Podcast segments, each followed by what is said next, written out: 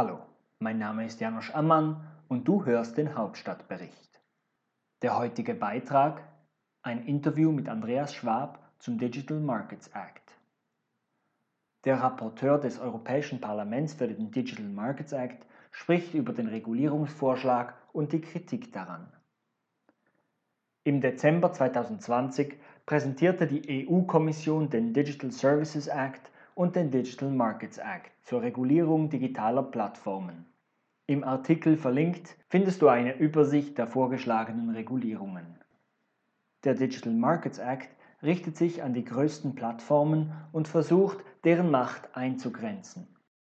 Die Diskussion zum Digital Markets Act kommt nun ins Parlament und in den EU-Rat.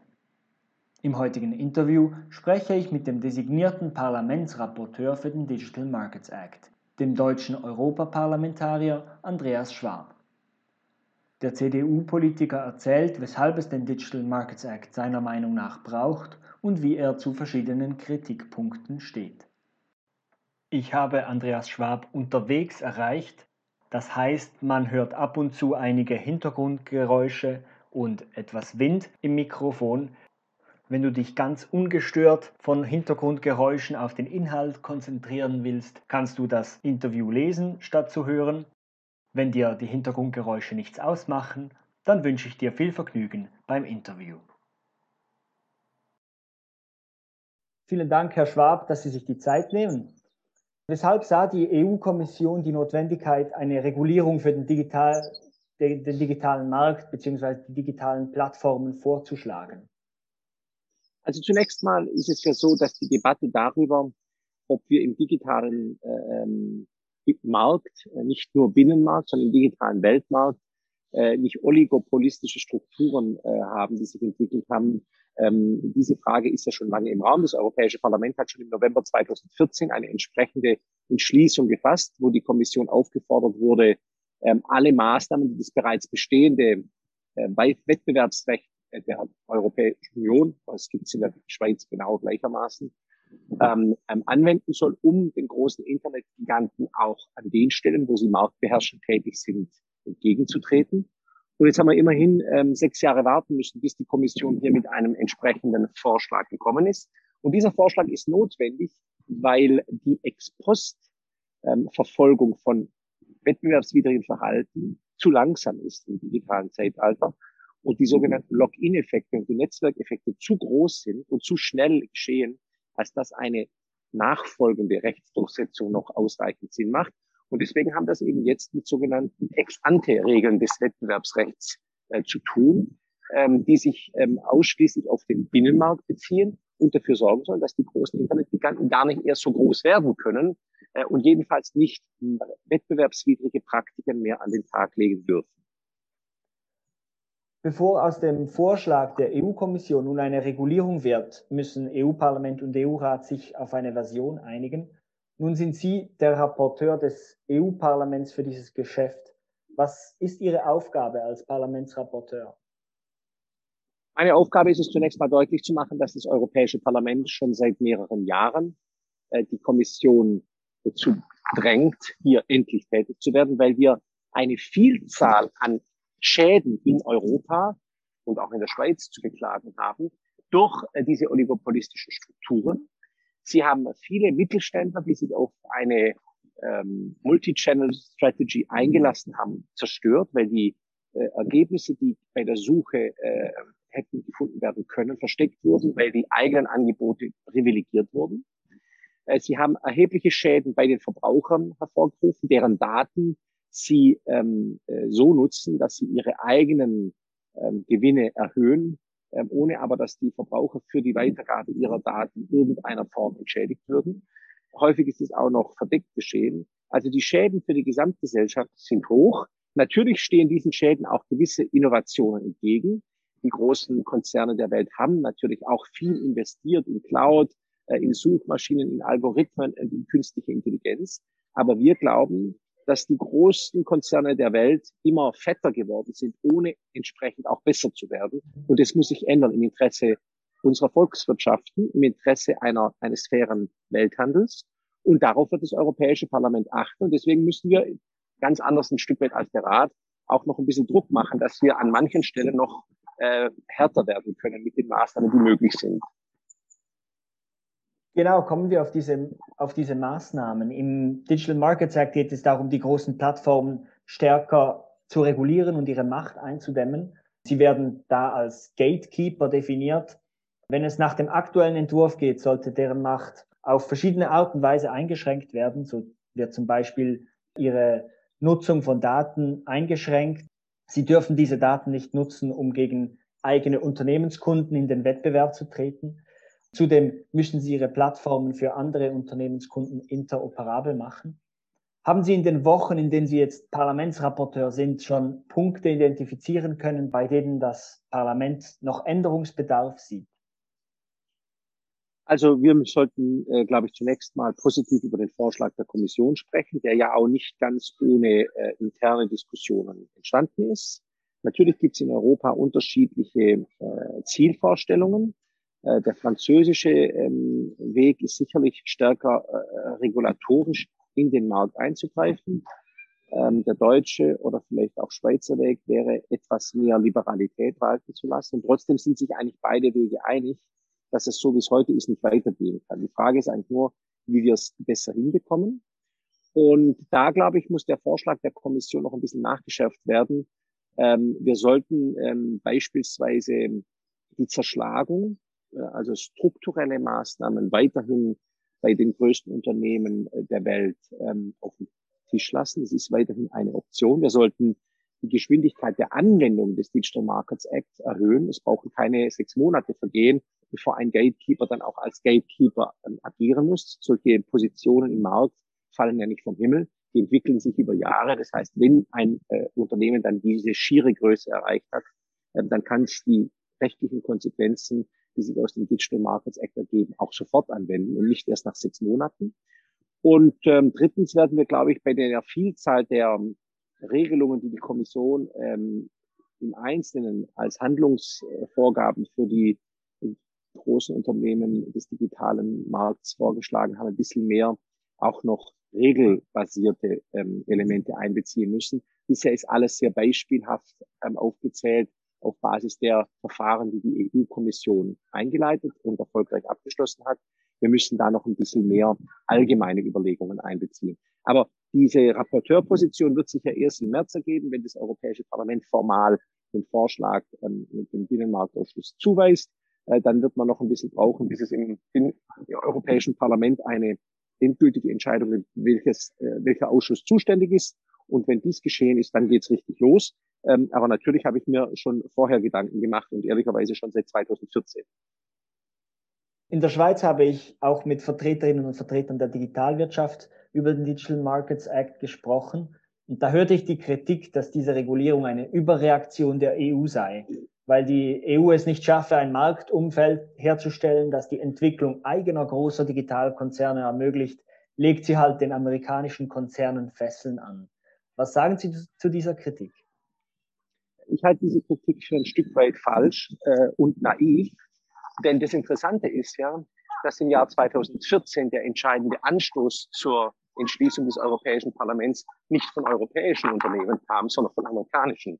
Was wir hier angehen, und ich weiß nicht, ob die Schweizer äh, ähm, Beobachter, die Sie befragt haben, auch ein Stück weit ähm, die New York Times und die Financial Times lesen, was wir beobachten, ist ja, dass der Konflikt ähm, sich sehr stark auch in den amerikanischen Markt gelegt hat. Dort gibt es viele Unternehmen, die ebenfalls im digitalen Umfeld tätig sind, die diese Klage über eine marktbeherrschende äh, und auch marktverzerrende ähm, äh, Position der großen Unternehmen äh, anmerken. Der amerikanische Kongress möchte die gleichen Gesetze erlassen. Deswegen glaube ich, dass es nicht so sehr mit Europa zu tun hat, sondern vor allem ähm, mit der äh, mit der schieren Größe dieser Unternehmen, die sich, und das ist sicher richtig, in den USA entwickeln konnten, weil das regulatorische Umfeld dort zusammen mit den Investitionsbedingungen für Startups einfach sehr viel günstiger ist. Und das sollte uns in Europa sicher zu denken geben. Aber ähm, die Kernfragen der Regulierung, die hier betroffen sind, die sind äh, transatlantisch äh, äh abgestimmt. Ähm, vielleicht noch nicht in jedem Detail, aber da gibt es eine große Übereinstimmung zwischen den Gesetzgebern beidseits des Atlantiks. Ich habe auch schon mit dem Kollegen Zucchini äh, ähm, in den USA entsprechend gesprochen. Wir wollen das gemeinsam hinbekommen, weil wir wollen nicht überregulieren. Wir wollen Fairness im Markt durchsetzen, dass eben auch kleinere und mittlere Unternehmen, von denen es ja auch im Schweizer Markt sehr viele gibt, eine Chance haben, wenn sie gut sind, ähm, sich dann auch im Markt durchsetzen zu können und nicht einfach deshalb ähm, keine Chance haben, weil die größten Unternehmen der Welt sie schlicht und ergreifend über ihre Strukturen, über ihre Suchmaschinen, über ihre äh, Verteiler außen vor lassen. Jetzt haben Sie schon äh, die USA erwähnt. Vor etwas mehr als einem Jahr während den US-Vorwahlen zu, zur demokratischen Präsidentschaftskandidatur forderte die Kandidatin Elizabeth Warren, äh, man müsse die großen Tech-Konzerne aufbrechen. Break up Big Tech nannten sie das. Und Sie haben es vorhin auch erwähnt, dass man diese strukturellen äh, Möglichkeiten, diese Konzerne aufzubrechen, auf dem Tisch lassen sollte. Wäre es nicht besser, statt dieses große, komplexe Regelwerk zu machen, das, das Problem direkt an der Wurzel zu bekämpfen und die Digitalkonzerne aufzubrechen? Also bis zum letzten Detail haben wir uns dieses Aufbrechen nie durchdacht. Es hört sich in jedem Fall im ersten Moment großartig an. Aber man muss ja nun auch äh, realistischerweise sehen, dass äh, wir das ähm, verfassungsrechtlich geschützte Grundrecht auf Eigentum haben und wir ja nicht einfach nur mit Wirtschaftsunternehmen machen können, was wir wollen. Äh, diese Unternehmen haben natürlich sehr viel Geld investiert. Die haben auch sehr, sehr äh, innovative äh, ähm, Bedingungen für sich selbst entwickelt. Und ähm, die Bedingungen, die rechtlichen Voraussetzungen für eine Zerschlagung sind denkbar komplex. Und deswegen ähm, muss der Nachweis hier sehr, sehr sicher sein, dass es sich um eine unternehmerische Struktur handelt, die tatsächlich monopolistisch, oligopolistisch den Nachteil anderer Marktteilnehmer nicht nur in Kauf nimmt, sondern bewusst herbeiführt. Und das ist strukturell nicht so ganz einfach nachzuweisen. Wenn es nachgewiesen werden kann, dann sollte genau auch diese Rechtsfolge der Zerschlagung weiterhin bestehen bleiben. Aber solange wir es im digitalen Markt mit äh, komplexen äh, Entwicklungen zu tun haben, die wir selber äh, regulatorisch äh, nicht vollständig überblicken, müssen wir uns eben zunächst jetzt mal äh, mit den Möglichkeiten befriedigen, die der Digital Markets Act vorsieht. Und ich glaube, da ist auch schon einiges drin. Zivilgesellschaftliche Organisationen haben sich letzte Woche an das Parlament gewandt. Äh, sie beschweren sich, dass der Vorschlag der EU-Kommission die systematische Vormachtstellung der großen Konzerne in gewisser Hinsicht sogar noch stärkt, weil die Interoperabilität großer Plattformen nur für Unternehmenskunden eingefordert wird, aber nicht für Endkunden. Das heißt, Unternehmen können die Plattform einfacher für ihr eigenes Geschäft brauchen, wodurch die Vormachtstellung der Plattform gegenüber den Endnutzerinnen eventuell noch verstärkt wird. Was sagen Sie zu dieser Kritik? Werden wir sehr, sehr genau prüfen und wir werden uns das sehr, sehr genau anschauen. Und die Kernüberlegungen des äh, Wettbewerbsrechts, die wir ja in Deutschland äh, in den 50er Jahren mit Ludwig Gerhard eingeführt haben, die damals sehr stark gegen die Wirtschaft gegangen sind, sind ja entstanden, weil wir in Deutschland nie mehr eine Situation in der Wirtschaft haben wollten, wo oligopolistische Strukturen am Ende dazu beitragen, ähm, politische Kräfte, die ihnen genehm sind, zu fördern, einseitig und gleichzeitig ähm, äh, gewisse staatliche Machtkonzentrationen weiter zu unterstützen. Wir wollen also gewissermaßen die Meinungsfreiheit, die Demokratie, unsere freiheitlich-demokratische Gesellschaft verteidigen. Das war in den 50er Jahren in Deutschland das zentrale Motiv und das wollen wir auch weiter hier in Europa ähm, als Leitmotiv erhalten und umsetzen. Und dazu zählt natürlich auch, dass Unternehmen, aber auch Bürger äh, und Nutzer sich entsprechend ähm, einsetzen können. Aber ähm, äh, ob das jetzt mit dem Digital Markets Act ähm, noch nicht vollständig gelungen ist, das wird eine Debatte sein, der wir uns stellen müssen. Ähm, ich glaube nur, dass wir auch realistisch sein müssen, dass wir es natürlich in einem globalen Markt nicht werden schaffen können, äh, dass am Ende die Rechtsdurchsetzung mit jedem Bürger bleibt, sondern es muss am Ende auch Einrichtungen geben, die sich der Rechtsdurchsetzung professionell verschreiben und die damit ein Stück weit auch Bürger äh, ganz grundsätzlich schützen. Aber wenn schwerwiegende Einzelfälle da sind, dann muss natürlich auch der Einzelnutzer und der einzelne Bürger eine Chance haben. Das ist völlig klar. Und daran wird auch das Parlament äh, nicht äh, vorbeikommen. In Deutschland hat es gerade einen neuen Gesetzvorschlag für oder eine Erneuerung des Wettbewerbsgesetzes gegeben. Ist das für Sie jetzt ein, ein Vorgrätschen Deutschlands, das Ihnen ein bisschen in den Weg kommt? Oder begrüßen Sie solche Vorschläge von Deutschland schon und denken Sie, dass das den Digital Markets Act insgesamt weiterbringen wird? Ich glaube, das bringt den Digital Markets Act weiter, wenn nicht nur der europäische Gesetzgeber darüber nachdenkt, wie wir äh, die Dinge bestmöglich lösen könnten, sondern auch die nationalen äh, Autoritäten und Gesetzgeber. Das, das macht Europa ja stark. Äh, wir sind vereint in Vielfalt. Äh, und wenn die Schweiz mit guten Vorschlägen darüber hinauskommt, wäre es umso schöner.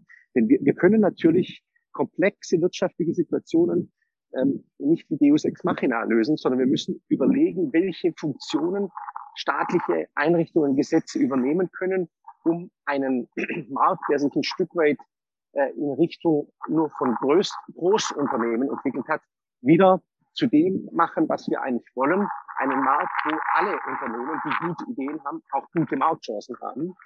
Und da ist jeder willkommen. Für uns wird es natürlich am Ende darum gehen, dass wir das Ganze auch mehrheitsfähig machen und ein Stück weit Einheitlichkeit in Europa schaffen. Denn der Kampf gegen Google wird die Schweiz allein nichts ausrichten, genauso wenig wie Deutschland. Wir werden es nur schaffen, wenn wir es mit 400 Millionen Bürgern zusammen versuchen und damit auch unsere regulatorische Kraft den großen Unternehmen einheitlich äh, gegenübersetzen. Das muss das Ziel sein, weil wir eben alle Verbraucherinnen und Verbraucher, alle Nutzer in Europa mit diesem äh, Gesetz entsprechend schützen wollen. Sie haben es angesprochen, das sind riesige Konzerne hier. In, in Australien drohte Google gar, dass man, wenn man sie zu stark regulieren würde, dass sie dann halt einfach Australien nicht mehr beliefern würden mit ihren Dienstleistungen das sind milliardenschwere Interessen. Und die Vertreterinnen der großen Tech-Firmen haben ihre Investitionen in Lobbying auch in Brüssel stark ausgebaut. Wie nehmen Sie die Lobbying-Bemühungen der Industrie wahr und wie gehen Sie damit um?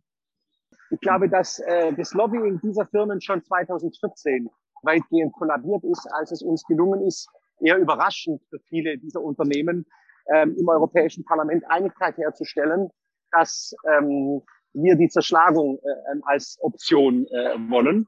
Und deswegen bin ich da äh, ehrlicherweise nicht besonders äh, ängstlich.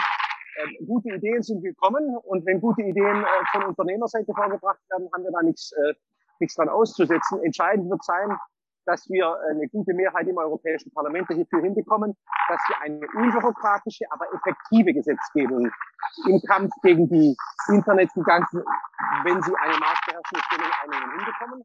Und da bin ich sehr optimistisch, dass uns das gelingt, ähm, egal wer Lobbyist ist äh, und egal wie viel diese Unternehmen da investieren. Wenn wir noch mal kurz auf die USA zurückkommen. Sie haben vorhin gesagt, Sie haben schon Kontakt gehabt mit den USA. Jetzt haben sich viele in, in Europa gefreut auf einen transatlantischen Neuanfang mit Präsident Joe Biden. In den letzten zwei Monaten hat die EU aber mit äh, in Sachen China-Politik, aber auch Russland-Politik die neue Administration in den USA ein bisschen vor den Kopf gestoßen. Jetzt geht es hier um, um die EU-Institutionen, die sich mit den größten amerikanischen Firmen anlegen wie gehen Sie mit dem geopolitischen Aspekt des Digital Markets Act um? Wie ich schon vorher sagte, ich glaube, der geopolitische Aspekt ist weitgehend entfallen, weil die amerikanischen Politiker in den vergangenen Jahren selber das Problem dieser Marktmacht äh, gesehen haben und es selber regulieren wollen. Die Amerikaner werden das ein bisschen anders machen als wir, aber das Kernziel, äh, das Kernziel, das wir gemeinsam verfolgen, das bleibt. Äh, und ich glaube, dass wir da auch nicht allzu viel regulatorischen Dissens hinbekommen. Ich erinnere mich noch, dass 2014 einige amerikanische Senatoren mit Briefen hier im Europäischen Parlament auf sich aufmerksam gemacht haben, äh, frei nach dem Motto, das geht nicht, wo kämen wir denn dahin? Das haben wir ja noch nie so gemacht. Aber heute hat sich das auch in den amerikanischen äh, Gesetzgebungsinstitutionen rumgesprochen, dass der Kernpunkt, den wir damals kritisiert haben, äh, sich eben nicht wegdiskutieren lässt die marktbeherrschende Stellung der ganz großen Unternehmen führt eben zu Wettbewerbsverzerrungen und auch dazu, dass sich Innovation nicht so stark und so schnell im Markt verbreitet, wie das eigentlich wünschenswert wäre. Ähm, das ist unsere Überzeugung und an der halten wir fest. Und die besprechen wir auch sehr gerne mit unseren amerikanischen Kollegen. Ähm, aber das bedeutet nicht, dass wir da irgendwie Rücksicht nehmen ähm, auf die Unternehmen aus Amerika. Wir wollen einfach, dass es allen Unternehmen in Europa gut geht, egal ob sie groß oder klein sind.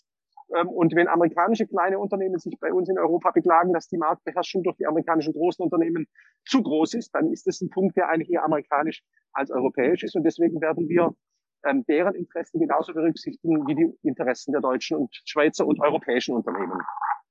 Gut, zum Schluss, wie geht es weiter mit dem Digital Markets Act? Was denken Sie, wie, wie lange dauert es, bis diese Regierung zustande, äh, Regulierung zustande kommt?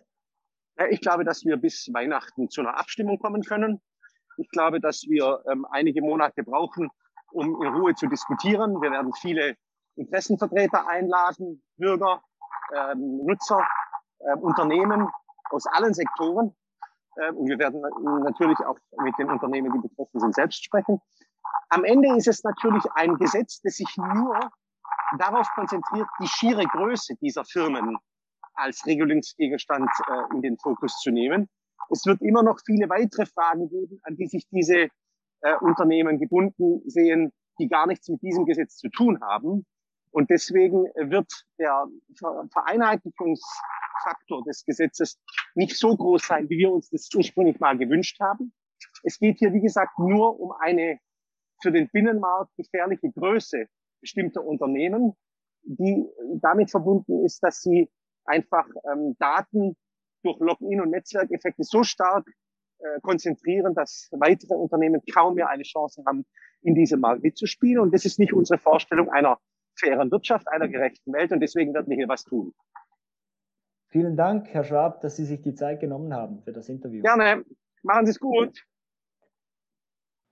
Das war das Interview mit Europaparlamentarier und CDU-Politiker Andreas Schwab. Wenn es dir gefallen hat, würde ich mich freuen um eine weitere Empfehlung. Wenn du Feedback hast oder Ideen für andere Gesprächspartnerinnen und Gesprächspartner, dann freue ich mich auf deine Kontaktaufnahme. Vielen Dank und auf Wiederhören.